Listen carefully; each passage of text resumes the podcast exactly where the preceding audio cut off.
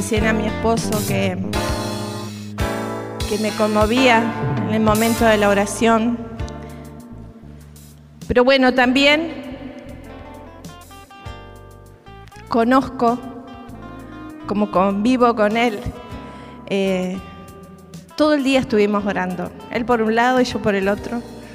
Y, y no hicimos otra cosa que orar, orar y orar algunas llamadas telefónicas atendimos, pero después todo el tiempo en la presencia del Señor. Por eso sé que en esta noche Dios va a hacer milagros, maravillas, prodigios. Mirá el que tenés al lado y decirle, prepárate para salir transformado. ya algunos no se sienten diferentes que como llegaron. Bueno, levanten la mano los que ya se sienten diferentes.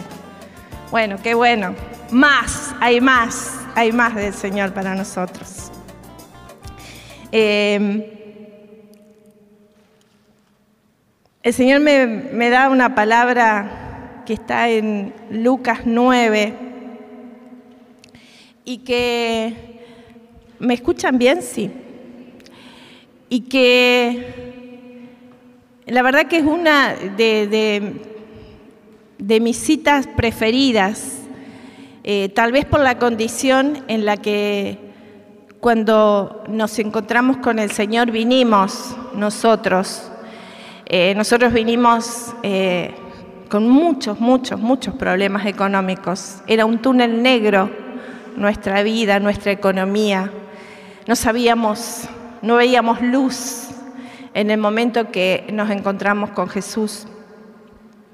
Y, y esta esta palabra que voy a compartir con ustedes eh, me trajo siempre mucha esperanza, mucha fe, mucha paz. El saber que cuando estoy en las manos de Dios pueden suceder milagros. Milagros. Qué lindo los milagros. ¿A quién le gusta recibir milagros? A todos nos gusta, por unanimidad. claro que nos gusta. Y cuando estamos en el Señor, suceden estas cosas, suceden los milagros. Los milagros son reales en esta tierra. ¿Cuándo? Cuando está Jesús. Cuando está Jesús. Eh, vamos a leer en Lucas 9, versículo 1. Dice Jesús convocó a los doce y les dio poder. Vamos a repetir poder. Ah, pero qué debilucho ese poder que repitieron. Vamos a repetir poder. Ahora sí me gustó. Para expulsar toda clase de demonios. Toda ¿Cuántas incluye? Toda clase, toda. Y para sanar las enfermedades. Dice para sanar algunas enfermedades o para sanar las enfermedades, todas las enfermedades. Así que si hay alguno enfermo aquí o ahí mirándonos a través de internet, quédate porque el poder de Dios te va a tocar, nos va a tocar. Y me quiero incluir también, no me quiero quedar afuera. Y dice luego, los envió a predicar el reino de Dios y a sanar los enfermos. Vamos a ver acá tres, de sí, tres momentos importantes. Jesús convocó. ¿A quién? A los doce. Jesús nos convocó. Jesús te convocó. Decir, Jesús me convocó. Vamos a movernos bastante, como decía Carmen, es movimiento es movimiento, la fe es movimiento. Hacia los tibios, no, pero me convocó el Señor. No, me convocó Jesús, el Rey de Reyes. Bueno, los quiero escuchar ahora ustedes. Vamos, decilo con fuerza. Me convocó el Señor. No estoy aquí para calentar este banco. Vengo porque Jesús me convocó, me llamó. Yo estoy aquí porque tengo ganas, porque vine, hice un sacrificio. Eh, no sé, dejé otras cosas legítimas. Algunos hicieron kilómetros y kilómetros. Otros dejaron eh, cosas que tenían que hacer en la familia o tiempo de descanso. Porque Jesús te convocó. Estás aquí porque Jesús te convocó. No te olvides, no estás aquí porque, ay, vine por casualidad, pasaba por aquí y entré. No, te convocó. Y lo segundo, dice, y les dio qué? Poder. Estoy gritona hoy, ¿no? Me parece que sí. bueno, aguántenme un poquito. les dio Poder. Poder. ¿Qué significa poder? ¿Qué significa? Músculo, nada más. ¿Eh?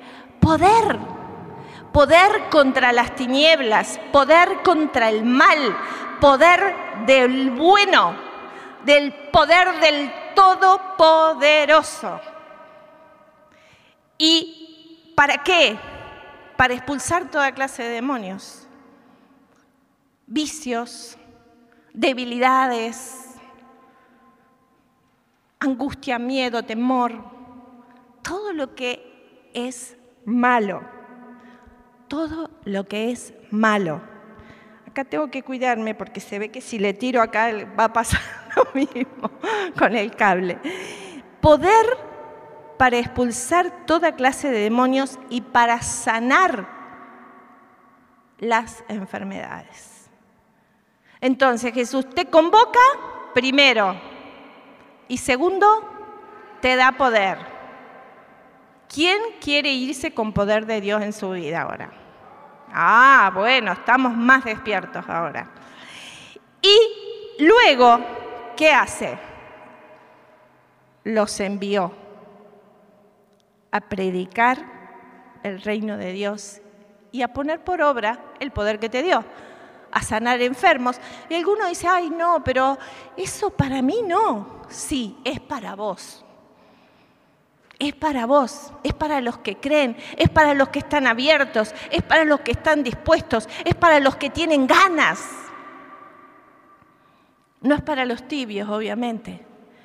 Pero vos decís, ¿y yo voy a sanar enfermos? Sí, Sí. ¿Y yo voy a poder eh, liberar? Sí. Porque no es tu poder, no es mi poder, es el poder que Dios nos da. Que Él, el que nos convoca, nos elige, nos llama y después nos envía. De eso se trata la iglesia.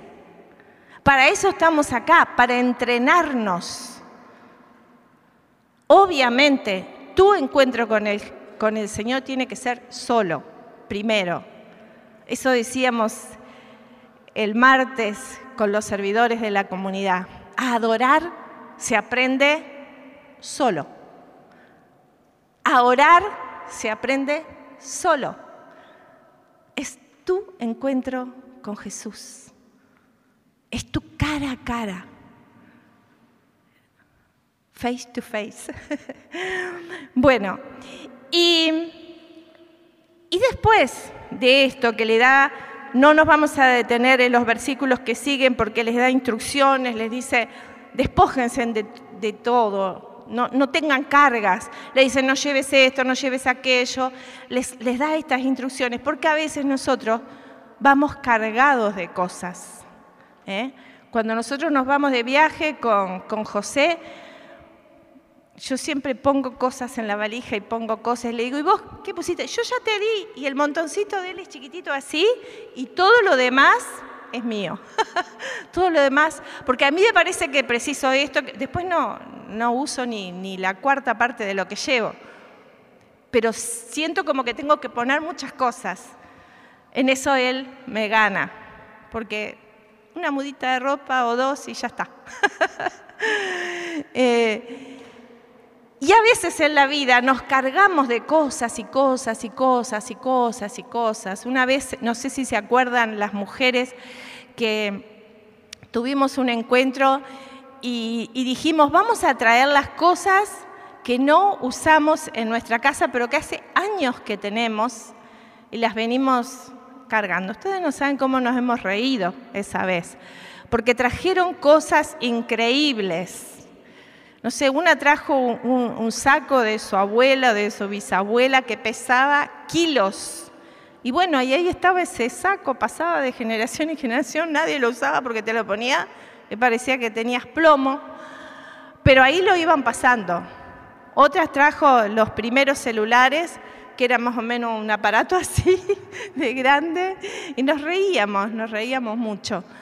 Eh, pero a veces vamos cargados en la vida y esas cargas inútiles. Jesús le da esas instrucciones, no lleven, no lleven nada porque ustedes no precisan nada. A su debido tiempo yo les voy a dar lo que necesitan.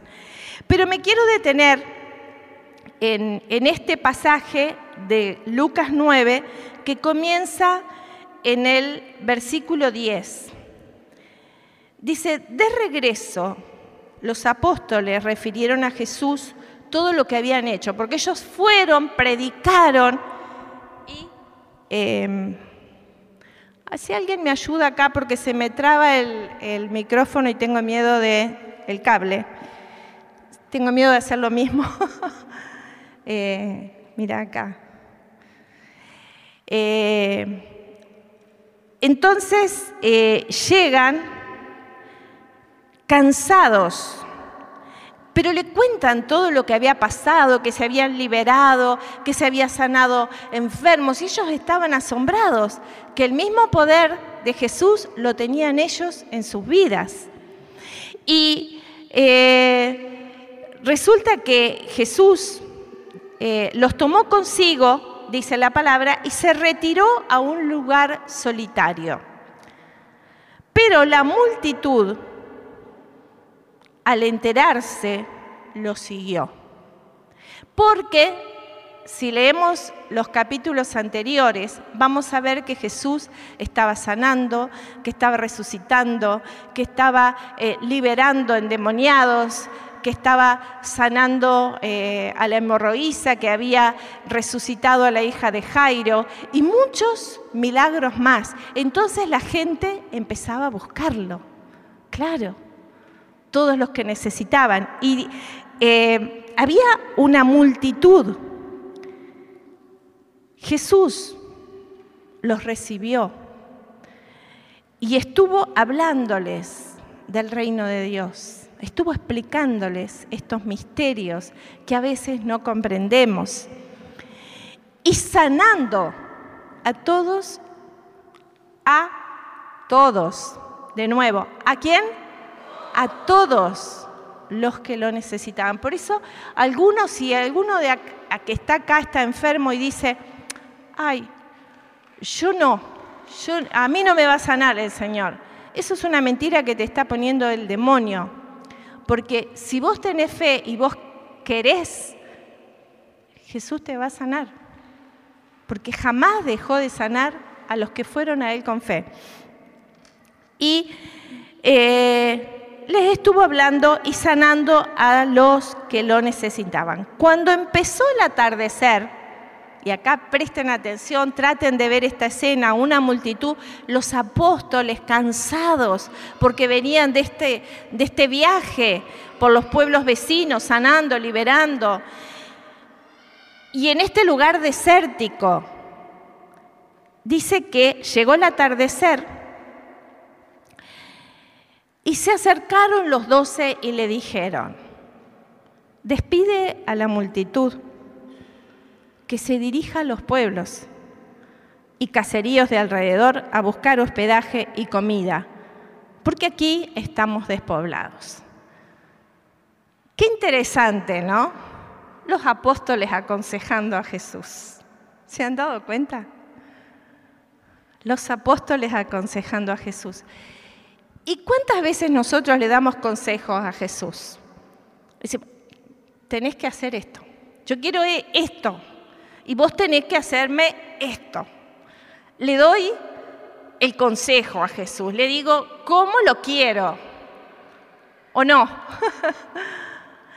y Jesús le dijo, denle ustedes de comer. Y el apóstol le dice, pero Jesús, ¿qué nos estás diciendo? Ellos le contestaron, no tenemos nada más que cinco panes y dos peces. ¿Qué se te ocurre, Jesús? ¿No ves que hay cinco mil hombres, sin contar las mujeres y los niños? Pero Jesús, te estás equivocando. Es como que si nosotros le dijéramos, Jesús, te estás equivocando. Jesús, ¿qué nos estás mandando a hacer? ¿Cómo se te ocurre mandarnos a hacer esto? ¿Te ha pasado alguna vez? Y vos decís, ay, no, nunca. Yo te voy a decir si te pasó. Cuando Jesús te dice la palabra, perdonen. Ah, no, no, yo a este no lo quiero perdonar. Cuando Jesús te dice, no critiques. No, pero eh, yo estuve hablando un poquitito nomás de este con aquel y después con aquel y con el otro y... Y así podríamos enumerar cuando Jesús te dice no adulteres, eh, no forniques, no esto, no lo otro, no seas glotón, no seas glotona, no tengas vicios, no mires acá, no hagas allá. Y yo no le doy bolilla. ¿Te ha pasado? Claro que nos ha pasado a todos. Y eh, ellos, ¿qué miraron? No tenemos nada más que cinco panes y dos peces. ¿Qué miraron ellos? Lo natural. Lo natural. ¿Y con quién estaban ellos? Con el Todopoderoso. Con el Todopoderoso. Cuando vos empezás algo y decís, pero no tengo nada para empezar. Pero si vos tenés una idea y si vos tenés un mandato, es porque Jesús lo puso y entonces es posible. Porque para Dios hay algo imposible. Ay, no lo escucho. Nada es imposible para Dios. Y em, eran unos cinco mil hombres, entonces dijo Jesús a sus discípulos, que se sienten por grupos de 50. Empezó, empezaron las órdenes. Jesús no, no, les dio trascendencia a lo que decían, no, ¿cómo? Le dijo, no, vos ustedes están equivocados. No se puso a discutir con ellos. No, siguió su plan. Me encanta esto. Me gusta porque Jesús no, cuando yo hablo pavadas, no me escucha. Decir, cuando yo hablo pavadas, Jesús no me escucha. Sigue su plan. Qué bueno esto, qué suerte, qué bendición que tenemos que es así. Y eh, los discípulos obedecieron, así lo hicieron, y acomodaron a todos. Luego Jesús tomó los cinco panes y los dos peces. Y vamos a detenernos acá, porque quiero que vos entiendas qué significa la multitud acá en este pasaje. ¿Qué significa, en otras palabras dice, la gente? ¿Qué significa? Los discípulos estaban cansados, habían, habían trabajado duro y ellos querían descansar. ¿Te ha pasado que decís, ay, estoy cansada? Hoy tengo que ir al grupo, estoy cansado. Y Jesús, vos llegás ahí y Jesús te da servicio y te da tareas y te dice tenés que hacer esto y tenés que hacer aquello. Y los discípulos dicen, despedí a la multitud. ¿Qué significa la multitud? Muchas veces la multitud significa tu problema tu agobio, tú no doy más, tú no puedo más, tu cansancio, tu enfermedad o tu dificultad o, cualquier cosa que te esté agobiando. ¿Y qué le dicen los discípulos a Jesús? Despedí a esta multitud. Ay, sacame este problema, sacame este, esto que me está pasando, sacame. Pero Jesús no obedece esa orden. Y vamos a ver por qué.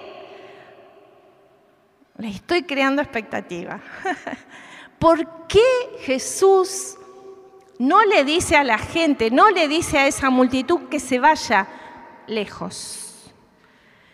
Porque cuando los discípulos le dieron lo poquito decí poco, lo poco que tenían, pero poné tus manos así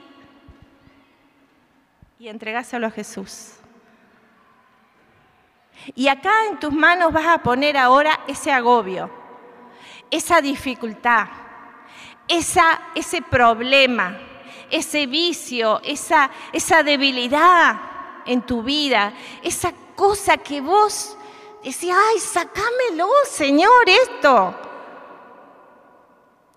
Ahí, entregáselo a Jesús. Levanta tus brazos, está Jesús acá, ¿eh?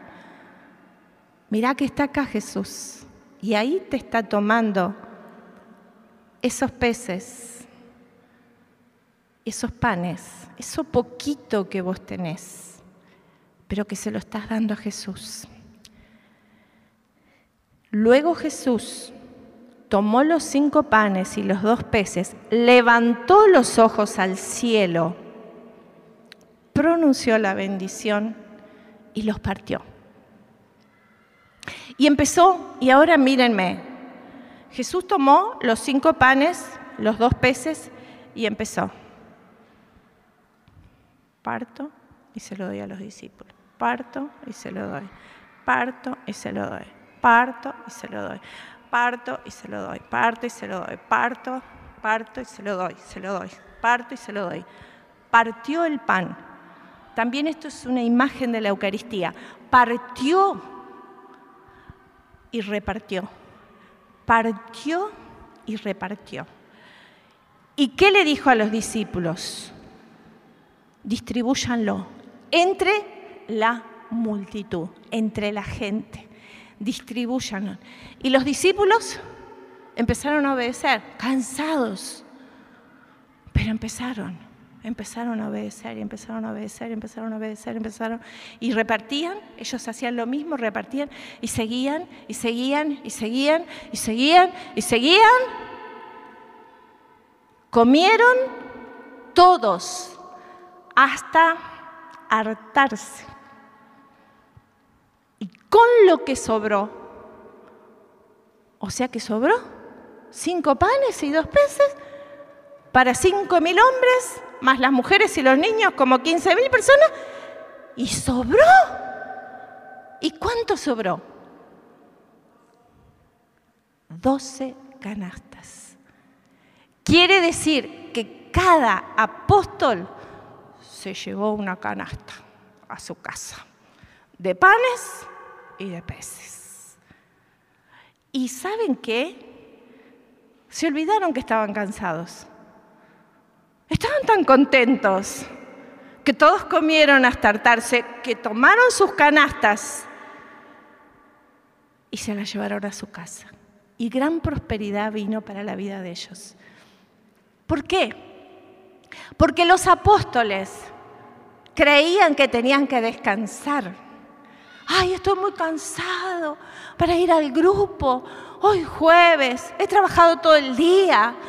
No te, ay, tengo que hacer kilómetros, tengo que eh, cargar con los chicos, tengo que, encima, nadie ve todo lo que yo hago, Jesús. Y Jesús te dice, no precisas vacaciones, por más que son lindas y Él las quiere, precisas un encuentro conmigo, cara a cara face to face. Decí, Necesito un encuentro contigo, Jesús. Yo le daba gracias hoy a mi esposo y le decía, gracias, mi amor. No porque estuvo conmigo, sino porque estuvo todo el día con Jesús. Y me encanta cuando Él está con Jesús porque se le nota la presencia. Cuando vos estás con Jesús, se te nota. Y cuando no estás con Jesús, también se te nota. También se me nota si no estoy con Jesús. Y miren, a veces queremos grandes cosas porque nosotros tenemos una idea errada de lo que es grande. Porque grande es todo aquello que le entregamos a Jesús. A veces tenemos regalos. Miren, yo hace unos días leí un libro que compartía algunas cosas con ustedes. Y en ese libro, eh, el, que lo escribió, eh, bueno, es toda una historia, eh, él de secuestrado desde los seis años pasó a, ser eh, corredor olímpico.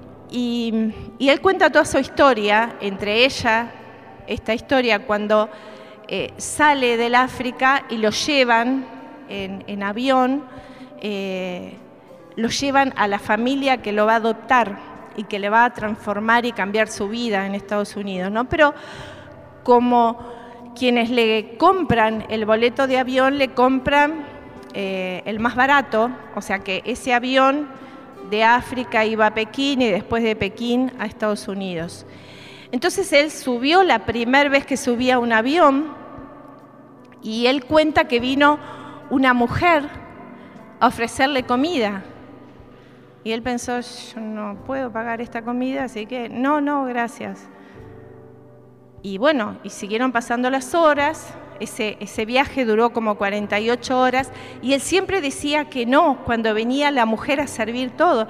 Y él veía que todos comían, pero como él no tenía dinero, siempre decía que no, hasta que la azafata le dice, pero mire que es gratis, va incluido en su pasaje.